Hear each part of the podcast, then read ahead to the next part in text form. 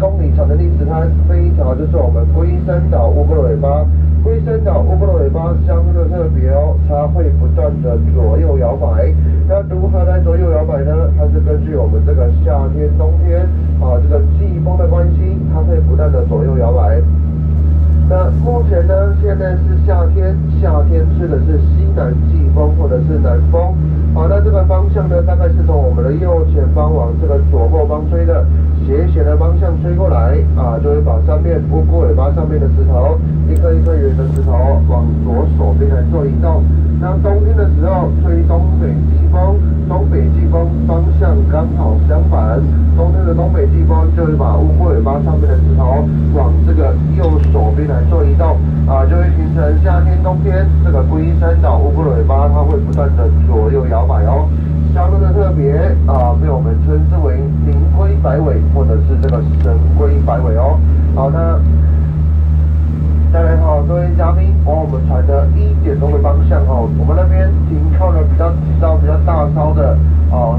比较大艘的白色的船哈，这个就是我们的有船赏金船。那个码头呢，就是我们龟山岛登岛的北岸码头。好，但是乌龟尾巴呢，左右两侧各有一个码头，它是根据这个夏天、冬天哦所使用的码头。目前还算是夏天，夏天吹的是西南啊，夏天吹的是西南季风，那乌龟尾巴会挡住另外一侧的海浪，所以说今天的赏鲸船呢，就会从这一侧的码头来登陆这个龟山岛。好，那同样的道理，我们冬天吹东北季风的时候，就会从乌龟尾巴另外一侧的码头登陆这个龟山岛哦。那再来呢，各位嘉宾可以看一下，在我们船的大约是两点钟的方向，好，这边有停靠了几艘比较小艘的私人的帆船跟游艇。他们为什么把船停在这个地方呢？告诉各位嘉宾哦，因为我们船这个角度一直延伸过去到龟山岛乌库尾巴的岸边，这一整个区块呢，这里是北台湾最大的珊瑚礁群啊，所以说这些私人的船家、游艇跟帆船就会来这边进行一。些这个海上的行程，那例如说这个 SUP、立桨、水上摩托车、潜水、浮潜、水上溜滑梯等等的行程，各位嘉宾哦，如果你有兴趣，下次也可以来报名看看。好，就有机会来到这边北台湾最大的珊瑚礁群来进行一些这个海上的行程哦。好，但是这个私人的船家费用比较昂贵了哦，有钱人的玩具，下次有机会再来体验看看哦。好，来再来，各位嘉宾哈，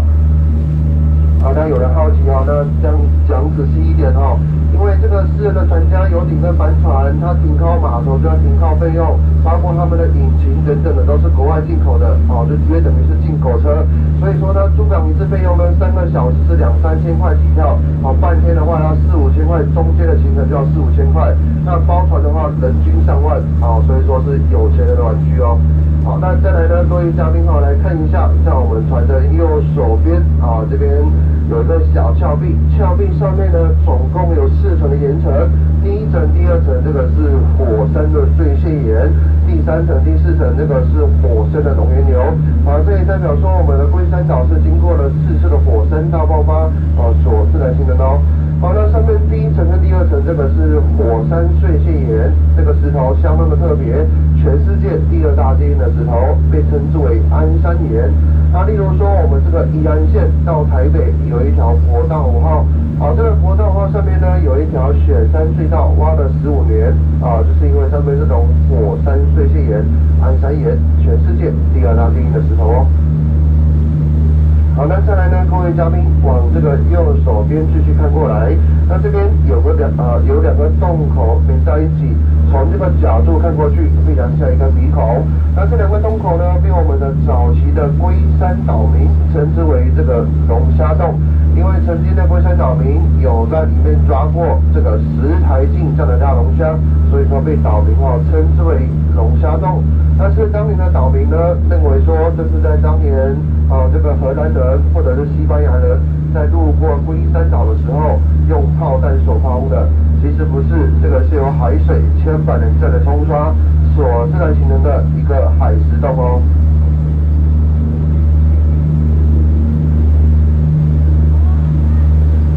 那龙虾洞的正上方有一整片的山坡地，啊，这一整片的山坡地，也就是早期的龟山岛民每天早上要爬一个小时的山路到上面来种植一些农作物的地方，啊，例如说这个地瓜、花生、山芋头等等的一些农作物，那等他们一旦收成之后，就会跟当天的渔获一起带回去台湾，跟当时台湾的商贩进行一些这个柴米油盐的交换。那最主要的就是稻米跟生活物资，因为岛上哈十分不便，缺乏主食，还有一些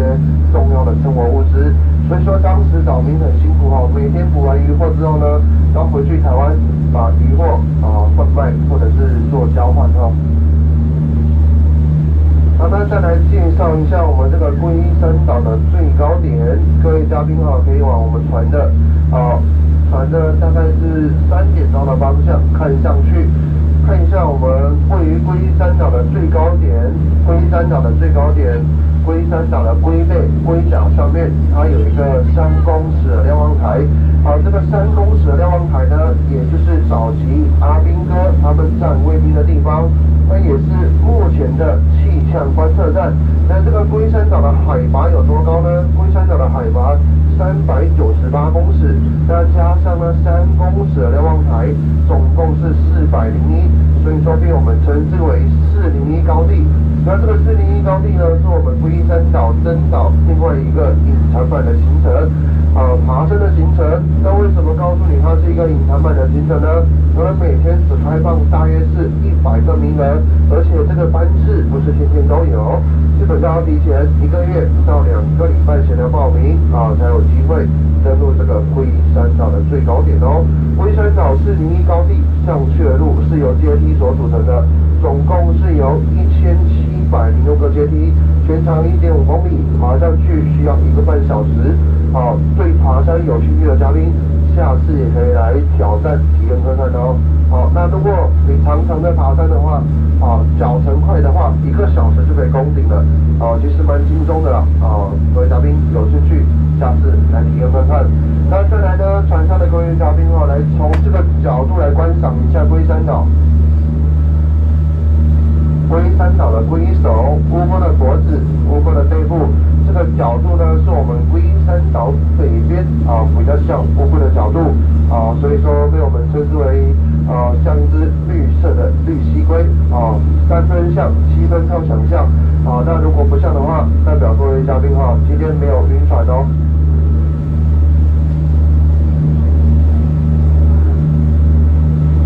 好的，再来呢，各位嘉宾好。那我们发现我们的船好像开始慢慢偏离这个龟山岛的航线了，因为我们准备到外海去寻找鲸豚哦。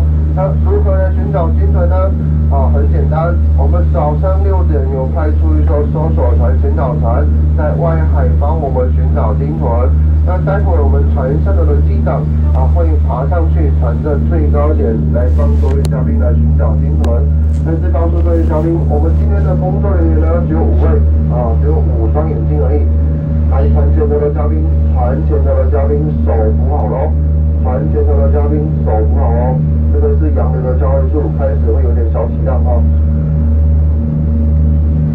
好，那我们今天的工作人员呢，只有五位，只有五双眼睛。我们找起来呢，相当的不容易找得到。好，但是加上各位，我们船上呢，大概就有七十几双眼睛，大家一起来寻找，发现到鲸豚的几率就会比较大喽。那如何来寻找鲸豚呢？很简单，告诉各位嘉宾，我们寻找鲸豚的方式是用肉眼、用眼睛来寻找，而且不是用机器哦。为什么呢？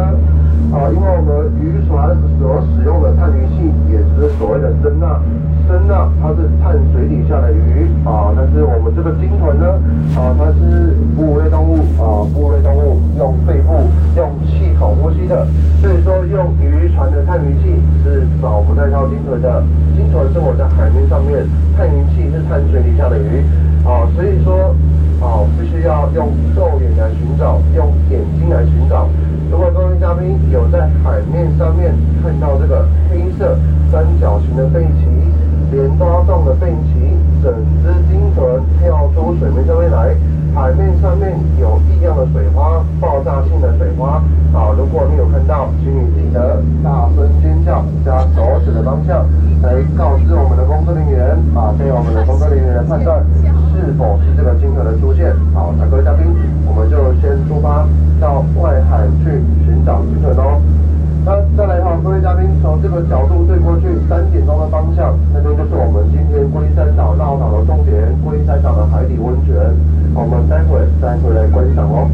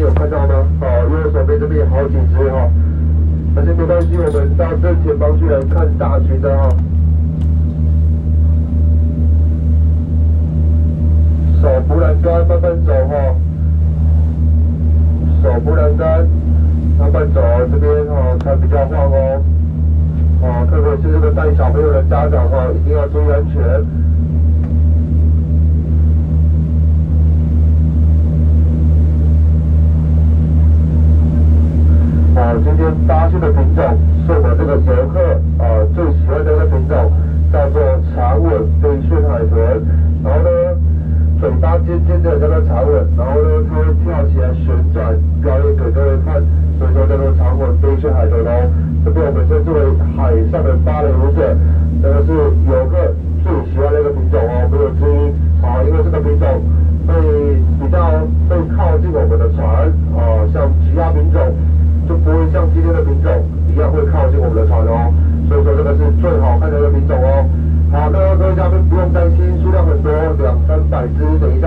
四周围都一定看得到。啊，所以说你只要站在原位，啊，站在远位观赏就可以了，不用走来走去哦。啊，只要站在船的左右两侧或者是船尖头，啊，站着就可以了，海豚就会自动游到你的旁边哦。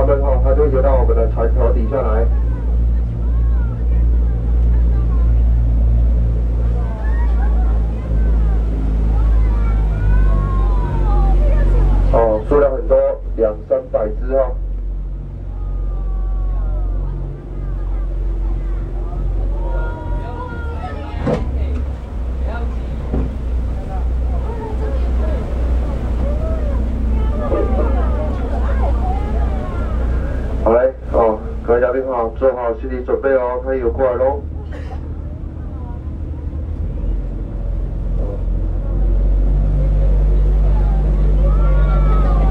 好的，手机都好，用连拍、用录影的方式把它记录下来。好，耐心等待一下。好，那等一下，现在我们高船没有危险的话，还是会慢慢游到我们的船底下来哦。而且呢，比较靠近我们的船，这个是比较小只的未成年的哈。所以说它不会靠这么近哦，等一下我们往前面移动一点点，大只的就会慢慢的游过来了。哦，侧边的它就会游到我们的船底下来哦。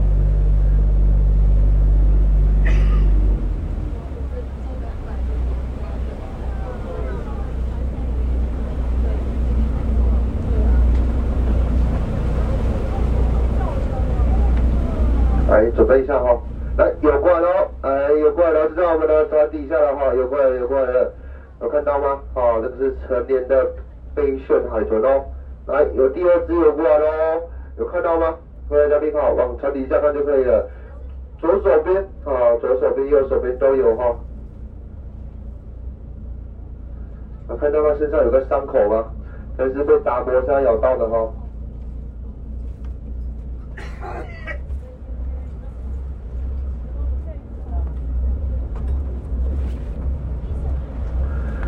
仔细啊，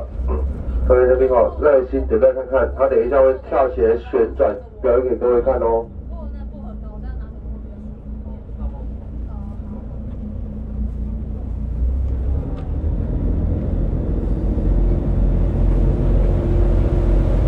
好，两只，好，还是有本来两只游过来喽。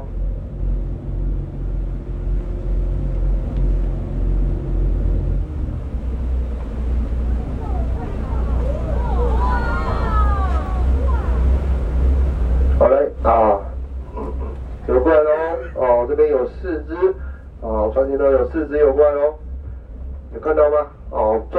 最近的距离哈就在我们的船底下。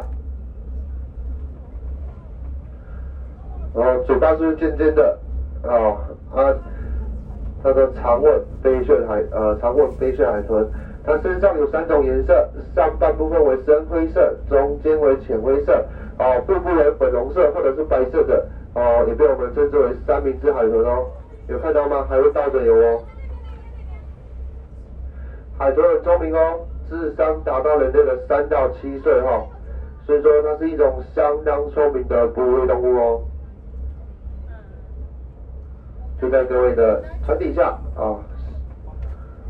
首先用连拍、用录影的方式把它记录下来啊。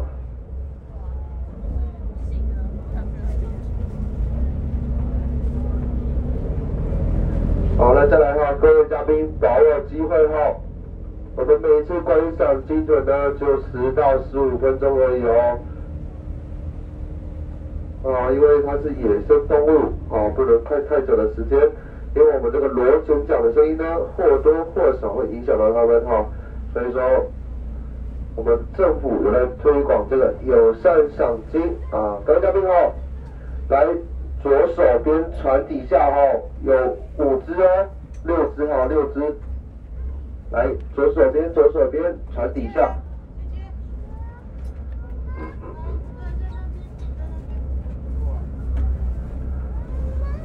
好，前面的那只哦，身边的在玩喽哦，来看他表演哈。